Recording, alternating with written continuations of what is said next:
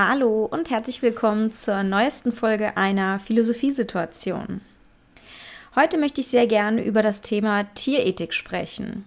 Ich selbst bin ja schon seit fast neun Jahren vegan und noch viel länger, seit 14 Jahren Vegetarierin und habe mich mit dem Thema natürlich sehr viel schon auseinandergesetzt, im Zuge meines Philosophiestudiums auch auf ethischer Ebene. Genau darum soll es auch in meinem Podcast gehen. Ich möchte mich nicht mit ökonomischen oder ökologischen, ernährungsspezifischen Argumenten auseinandersetzen, die für oder wider das Fleisch bzw. Tierproduktessen sprechen, sondern wirklich mit der Philosophie, mit dem moralischen Status von Tieren. Hierfür teile ich die Episode in zwei Teile auf. Und zwar soll es im ersten Teil um gewisse Basics gehen, die ich erklären werde wobei ich mich am Philosophen Peter Singer und seiner Philosophie aus praktischer Ethik orientiere. Peter Singer ist Präferenzutilitarist und deswegen argumentieren wir hier auch aus einer präferenzutilitaristischen Perspektive. Das bedeutet aber nicht, dass wir Tierethik nicht theoretisch auch deontologisch oder nach einer Tugendethik untersuchen könnten. Und im zweiten Teil möchte ich dann gerne typische Argumente die gegen Vegetarismus oder Veganismus sprechen, die Banken.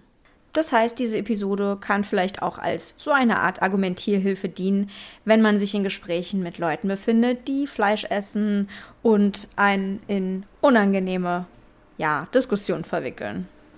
Da ich mich mit sehr prinzipiellen Fragen auseinandersetzen möchte in dem Podcast, werde ich auch nicht spezifisch einen Unterschied machen zwischen so etwas wie Massentierhaltung, Biohaltung oder Bauernhofhaltung, sondern wirklich ganz generell darüber sprechen, was für einen moralischen Status Tiere haben und vor allem, welche Tiere welchen moralischen Status haben und welche moralischen Konsequenzen daraus entstehen. Ich orientiere mich dabei, wie gesagt, an dem Buch von Peter Singer, Praktische Ethik, speziell den Kapiteln, die er zum moralischen Status von Tieren geschrieben hat.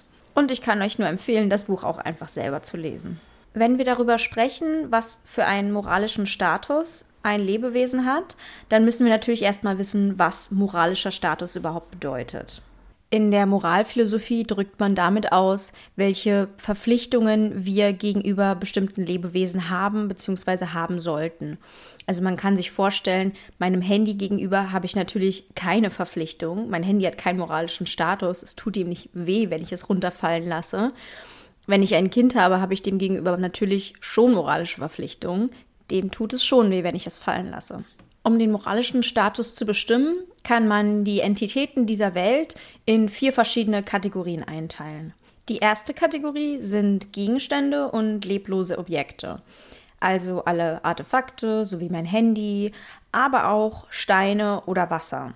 Das sind Entitäten, die kein Leben in sich tragen und denen es komplett egal ist, was mit ihnen passiert.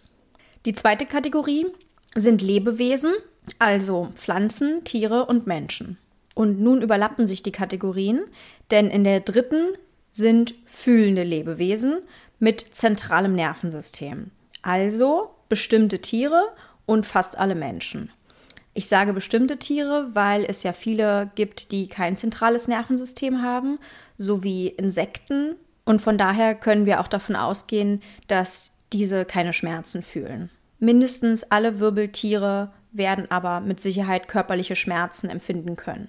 Die vierte Kategorie sind Personen, also fühlende Lebewesen, die zusätzlich noch ein Selbstbewusstsein haben. Personen sind Individuen, die ein Gefühl für sich und ihre Außenwelt haben, die sich abstrakte Gedanken machen können, die eine Vorstellung von ihrer eigenen Vergangenheit und Zukunft haben können und diese Komplexität führt dazu, dass es besonders schlimm ist, wenn man zum Beispiel eine Person umbringen würde oder sterben lassen würde, weil dabei so viel verloren ginge.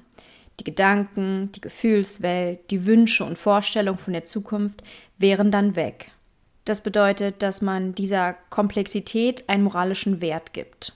Das ist natürlich auch ein Axiom, auf das man sich erst einmal einigen muss, aber ich meine, dass die meisten Menschen dem zustimmen würden so wie wir über Gedanken und Kreativität sprechen, ist es eigentlich ziemlich eindeutig, dass wir dem gesellschaftlich definitiv einen Wert zusprechen. Nach dieser Definition von Personen, die Singer uns gibt, wären beispielsweise Babys, Kleinkinder, Menschen im Koma oder aber Demenzkranke keine Person. Sie wären fühlende Lebewesen, aber sie wären keine Personen. Die meisten Tiere sind auch keine Personen, da sie kein Selbstbewusstsein, abstrakte Bedanken oder Volition zweiter Stufe haben können.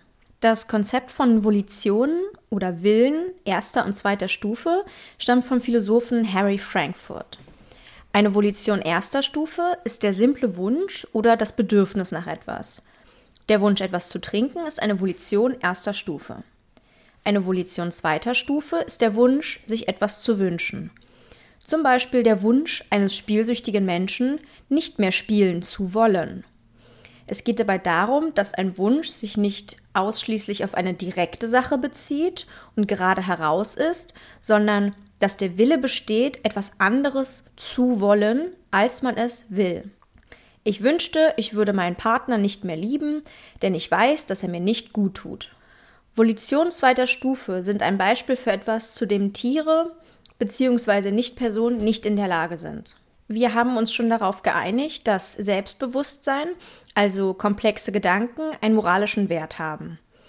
Weiterhin können wir uns darauf einigen, dass Schmerzempfinden und Glücksempfinden ebenso einen moralischen Wert hat scheint logisch und die meisten Menschen würden dem wohl zustimmen, dass wir sagen können, dass die Fähigkeit zu leiden oder die Fähigkeit Glück zu empfinden auch moralisch relevant ist.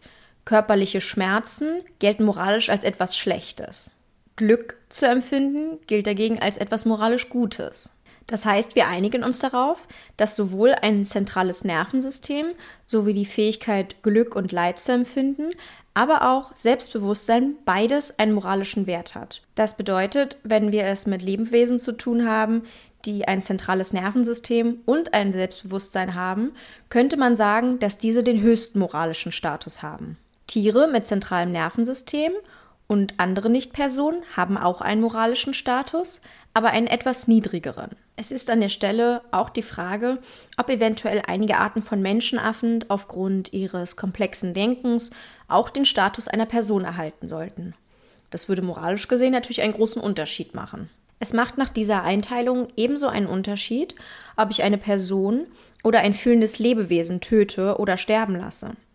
Allerdings nur dann, wenn wir den direkten Vergleich haben, beziehungsweise wenn wir uns entscheiden müssen. Nur im direkten Vergleich wäre es schlimmer, wenn wir eine Person töten oder sterben lassen würden, als ein fühlendes Lebewesen ohne Selbstbewusstsein, weil dabei moralisch noch mehr verloren gehen würde. Das bedeutet, es wäre moralisch gesehen richtig, aus einem brennenden Haus eher die Person, also in der Regel den Menschen, zu retten und nicht den Hund, der zwar auch fühlen kann, aber keine Person ist. Etwas anderes wäre es, wenn im Haus ein Hund und ein Mensch mit Demenz im Endstadium wären. Dieser Mensch wäre nach unserer Definition keine Person. Allerdings spielen auch immer die Konsequenzen für die Angehörigen eine Rolle. Wenn der Hund eine Besitzerin hätte, die ihn über alles liebt, und der demenzkranke Mensch keine Angehörigen hätte und niemanden, der sich um ihn oder sie sorgt, würde man aus dieser Logik heraus sagen müssen, dass man den Hund retten müsste. Aus philosophischer Sicht ist das ein sehr spannendes Gedankenexperiment. Ich möchte hier an der Stelle kein Urteil abgeben und ich weiß, dass es intuitiv merkwürdig wirkt, lieber einen Hund als einen Menschen zu retten. Dazu ist allerdings zu sagen, dass etwas, wenn es philosophisch logisch ist, nicht immer unbedingt unserer Intuition entspricht. Hier hatten wir es, wie gesagt, mit einem direkten Vergleich zu tun. Wenn wir allerdings eine Situation haben, wo wir keinen Vergleich haben, dann ist es auf gar keinen Fall moralisch indifferent, ein fühlendes Lebewesen zu töten, sterben zu lassen oder in Anführungsstrichen nur zu quälen. Fühlende Lebewesen haben, wie gesagt, einen moralischen Status und sie verdienen es, in ihren Wünschen nach Leben, Freiheit und Schmerzfreiheit respektiert zu werden. Dass sie Lebewesen mit Präferenzen sind, so argumentiert Singer, lässt darauf schließen, dass ihre Präferenzen moralisch zählen. Die Leidensfähigkeit ist nach Singer das entscheidende Argument. Leiden, körperliches Leiden oder auch seelisches Leiden ist moralisch gesehen etwas Schlechtes. Darauf haben wir uns schon geeinigt. Und dabei ist es egal, ob es eine Person ist oder nicht. Daher ist es moralisch notwendig, dieses zu vermeiden, wenn man kann. Die Qualität von Leid bzw. körperlichen Schmerzen unterscheidet sich auch nicht bei Personen oder Nichtpersonen. Schmerzen sind Schmerzen. Wenn wir keine Schmerzen erleiden wollen, sollten wir auch anderen keine zufügen. Zu Schmerzen gehört dabei aber auch nicht nur das Töten selbst, sondern zum Beispiel auch die Angst davor sowie die Qual in der Tierhaltung. Alle fühlenden Lebewesen haben Präferenzen und Wünsche, die berücksichtigt werden müssen. Dabei muss man jedoch schauen, welche Qualität diese Präferenzen haben. Es gibt Präferenzen, die sind wichtiger und stärker als andere und welche, die vernachlässigbar sind. Die Präferenz, keinen Schmerz erleiden zu müssen, ist wesentlich wichtiger als die Präferenz, in diesem Moment ein bestimmtes Lied hören zu wollen. Es gibt existenzielle Präferenzen, die unbedingt geschützt werden sollten, und mehr oder weniger unwichtige. Das bedeutet nicht, dass leichte Präferenzen nicht insgesamt berücksichtigt werden müssen, sondern dass wir eben abwägen müssen von Interessen und dabei schauen, welche existenziell sind. Die Präferenz zu leben und keine Schmerzen erleiden zu müssen, zu essen nach Wasser, Schutz, nach Liebe, Geborgenheit und Schmerzfreiheit wiegen immer am meisten. Die Präferenz eines Menschen aber zum Beispiel Fleisch zu essen und diesen Geschmack zu haben, ist nicht besonders hoch. Das kurzzeitige Vergnügen von einem guten Geschmack ist eben eine sehr vernachlässigbare Präferenz, wenn man sie mit der Präferenz des Tieres vergleicht, welches leben und schmerzfrei leben möchte. So, das ist jetzt erstmal das philosophische Hintergrundwissen. Kommen wir jetzt zum zweiten Teil, und zwar zu den Argumenten, die wir hier entkräften werden. Das sind insgesamt zwölf Stück und ich werde die alle hintereinander abarbeiten. Was ich hier mache, nennt sich auch das Antizipieren von Gegenargumenten. Darüber habe ich schon mal in der Folge über Philosophie, Mythen versus Realität gesprochen. Argument Nummer 1. Tiere fressen auch Tiere. Das stimmt. Und ob wir das jetzt moralisch richtig finden oder nicht, sei mal dahingestellt. Die Sache ist jedoch, dass moralisches Handeln eben nur für Wesen möglich ist, die auch vernünftig und rational denken können. Das heißt, man kann keine moralischen Pflichten von Nicht-Personen erwarten. Die kann man ja auch nicht von Kleinkindern oder demenzkranken Menschen oder Menschen im Koma erwarten, weil die einfach schlicht nicht dazu in der Lage sind, moralisch zu handeln. Die Vernunft ist eben leider nicht da. Das bedeutet aber nicht, dass wir ihnen gegenüber keine moralischen Pflichten haben. Moralische Pflichten gelten auch gegenüber unmoralischen Wesen. Argument Nummer zwei. Fleisch schmeckt so gut. Ja, das tut es, aber darüber habe ich ja eben schon gesprochen. Die Präferenz nach Leben von diesen Tieren wiegt einfach wesentlich höher als der Geschmack, den wir erleben. Sonst könnten wir nach dieser Logik jede Art von Verbrechen rechtfertigen und sagen, ich wollte das eben, ich hatte eben diese Präferenz. Das ist das, was ich meine mit der Abwägung, welche Präferenz eben am wichtigsten, weil zum Beispiel existenziell ist. Argument Nummer drei. Inuit essen Fleisch und von daher kann es nicht moralisch falsch sein, Fleisch zu essen, beziehungsweise wir können ihnen ja nicht verbieten, Fleisch zu essen. Meine Antwort darauf? Moral hängt von den Möglichkeiten ab, die man hat. Wenn man ansonsten verhungern würde, wäre es okay, ein Tier zu töten. Denn in dem Moment ist ja die eigene existenzielle Präferenz, nicht zu verhungern, eben genauso wichtig. Das nächste Argument geht eigentlich genau in die gleiche Richtung. Ähm, wenn man auf einer einsamen Insel landen würde, dann würde man ja Fleisch essen. Oder dann müsste man ja Fleisch essen. Ich weiß nicht, ähm, was das für eine einsame Insel sein soll, die keine essbaren Pflanzen, aber dafür Tiere als Bewohner hat. Aber ja, wenn es keine andere Möglichkeit wäre, dann würde ich wahrscheinlich auch ein Tier essen und es wäre moralisch völlig in Ordnung. Aber ich sag mal so, wenn ich sonst verhungern würde, dann könnte es sogar sein, dass ich einen anderen Menschen essen würde. Und das wäre in normalen Momenten moralisch ja wohl auch verwerflich. Ich glaube, das Konzept von Notwehr zeigt ganz anschaulich, dass es Situationen geben kann, in denen man moralisch gesehen eine Ausnahme macht. Argument Nummer 5. Tiere fühlen nichts. Dass Tiere keine biologischen Automaten sind, wie René Descartes einst behauptete, sehen hoffentlich alle Leute ein. Viele lieben ihre Hunde sehr und denken bestimmt nicht, dass diese nur irgendwelche Automaten sind, die keine Schmerzen fühlen. Ein Schwein, das abgestochen wird, schreit genauso wie ein Mensch, der abgestochen werden würde.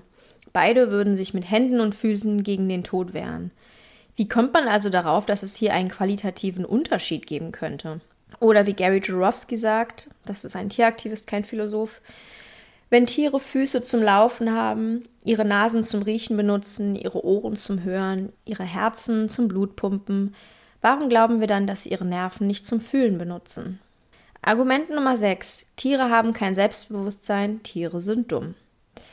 Habe ich eigentlich auch schon beantwortet, und zwar Nicht-Personen haben dennoch einen moralischen Status. Argument Nummer 7. Man kann Tiere auch schmerzlos töten. Ja, das stimmt. Ähm, zum einen passiert es jedoch relativ häufig in der Massentierhaltung, dass Tiere nicht schmerzlos getötet werden. Es passieren viele, viele Fehler durch ArbeiterInnen, weil diese auch im Akkord arbeiten müssen. Tiere sind nach einem Bolzenschuss sehr häufig nicht tot und spüren dann, wie sie getötet werden. Man kann sich ja mal die Frage stellen, ob man bei einem Hund oder einem Familienmitglied dieselbe Argumentation durchgehen lassen würde. Zweitens, der Tod ist nicht nur wegen der Schmerzen schlimm, sondern auch einfach wegen der Beendigung eines Lebens gegen den Willen des Wesens. Das Tier wollte leben. Und das sollten wir respektieren. Argument Nummer 8. Solange das Tier ein gutes Leben hatte, darf man es am Ende töten. Ja, was bedeutet am Ende? Die meisten Tiere in der Massentierhaltung werden als Babys getötet. Schweine können 15 bis 20 Jahre alt werden, wenn man sie lässt, und werden in der Massentierhaltung nach sechs Monaten umgebracht. Das sind etwa zwei bis drei Prozent der natürlichen Lebensdauer. Das ist so, als ob man ein zweijähriges Kind töten würde und dann sagen würde, es hatte ein reichhaltiges, langes Leben. Es ist einfach absurd. Und zur Argumentation des guten Lebens würde man dasselbe auch über Personen sagen? Solange das Leben gut war, darf man diese Person am Ende foltern, quälen, einsperren, töten? Wäre ein gutes Leben nicht eigentlich eher etwas, das man erst recht nicht beenden sollte?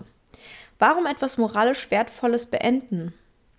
Ein gutes Leben, und ehrlicherweise hat ein Tier in der Massentierhaltung eigentlich auch kein gutes Leben, ist zwar besser als ein schlechtes Leben, aber niemals ein Argument dafür, dieses Leben zu beenden. Argument Nummer 9. Fleischessen ist natürlich. Das ist etwas, was man in der Philosophie naturalistischen Fehlschluss nennt. Von einem vermeintlich natürlichen Zustand wird darauf geschlossen, dass etwas richtig ist. Vom Ist wird auf ein Soll geschlossen. Aber warum sollte etwas gut sein, nur weil es natürlich ist oder schon immer so war? Der Status quo hat in sich selbst keinen moralischen Wert. Nach dieser Logik müssten wir auch einfach unsere beheizten Häuser aufgeben, unsere Betten, Zahnbürsten und alles andere, was nicht im Wald zu finden ist. Wollen wir wieder in Höhlen leben, unsere Smartphones wegschmeißen? Man entwickelt sich einfach weiter und das übrigens auch moralisch. Das ist gut so und wenn man mal in die Vergangenheit guckt, dann wurden zu bestimmten Zeiten zum Beispiel auch Menschen versklavt. Und man dachte, das wäre natürlich und richtig. Und dann hat der Kampf gegen die Sklaverei, Gott sei Dank, irgendwann zu einem moralischen Umdenken geführt. Argument Nummer 10. Ganz ohne Tierleid geht es nicht. Damit meinen Leute häufig, dass zum Beispiel bei der Ernte von Obst oder Gemüse auch Tiere, Kleintiere, Mäuse und so weiter umgebracht werden und das mag auch tatsächlich so sein, aber ist nicht weniger Leid besser? Das heißt, wenn wir den Status der Perfektion, sagen wir, die Perfektion ist gar kein Leid für niemanden, nicht erreichen können, ist die Konsequenz daraus doch nicht, dass wir auf alles scheißen, oder? Wir sollten doch immer in eine bestimmte Richtung streben. Abgesehen davon, dass Menschen, die Fleisch essen, ja auch Obst und Gemüse essen, die haben wir dann sozusagen das doppelte Leid verursacht. Argument Nummer 11, vegan ist ungesund. Wie gesagt, ich wollte eigentlich nicht über Ernährung oder gesunde Ernährung sprechen und das werde ich auch an dieser Stelle nicht tun. Ich möchte nur so viel sagen, es ist möglich, vegan gesund zu sein und auch sportlich erfolgreich zu sein. Ich bin Kraftsportlerin und ein sehr gutes Beispiel dafür. Und ich denke, wenn etwas möglich ist und moralisch richtig, dann sollten wir es tun. Argument Nummer 12. Fleisch essen oder Tierprodukte allgemein essen ist legal. Das stimmt. Das Problem dabei ist jedoch, dass Gesetz und Moral zwei völlig verschiedene Dinge sind. Es gab mal eine Zeit, da hatten wir Gesetze, dass Jüdinnen und Juden nicht auf Parkbänken sitzen durften. Es gab mal eine Zeit, in der schwarze Menschen gesetzlich keine Universität besuchen durften. Gesetze sagen nichts über Moral aus und müssen mit der Zeit eben auch einfach angepasst werden. Moral sollte immer über den Gesetzen stehen, beziehungsweise letztere müssen sich an die Moral anpassen. So, und damit ist der zweite Teil auch beendet. Ich hoffe, dass einige es bis hierhin durchgehalten haben und vielleicht auch ein bisschen Spaß dran hatten und was lernen konnten. Ich freue mich sehr über alle, die zugehört haben. Und wenn ihr Lust habt, könnt ihr mir sehr gerne Feedback zu dieser Folge geben. Dafür könnt ihr mir bei Instagram schreiben unter dem Namen Charlottchen mit Doppel-A. Diese Folge bei Instagram in eurer Story teilen und mich markieren. Sie in eurem Bekannten- und Freundeskreis oder vielleicht sogar bei eurer Arbeit empfehlen. Abonniert den Podcast sehr gerne bei Spotify oder schreibt mir bei Apple Podcasts eine Rezension. Außerdem freue ich mich wahnsinnig, wenn ihr euch dazu entscheidet, diesen Podcast finanziell zu unterstützen. Ihr habt die Möglichkeit, entweder meinen PayPal-Link dafür zu benutzen, den habe ich in den Show Notes vermerkt, oder mir ein Abonnement bei Patreon zu schenken, ebenfalls in den Show Notes verlinkt. Und dann wünsche ich euch noch einen wunderschönen Tag. Wir hören uns beim nächsten Mal. Bis bald!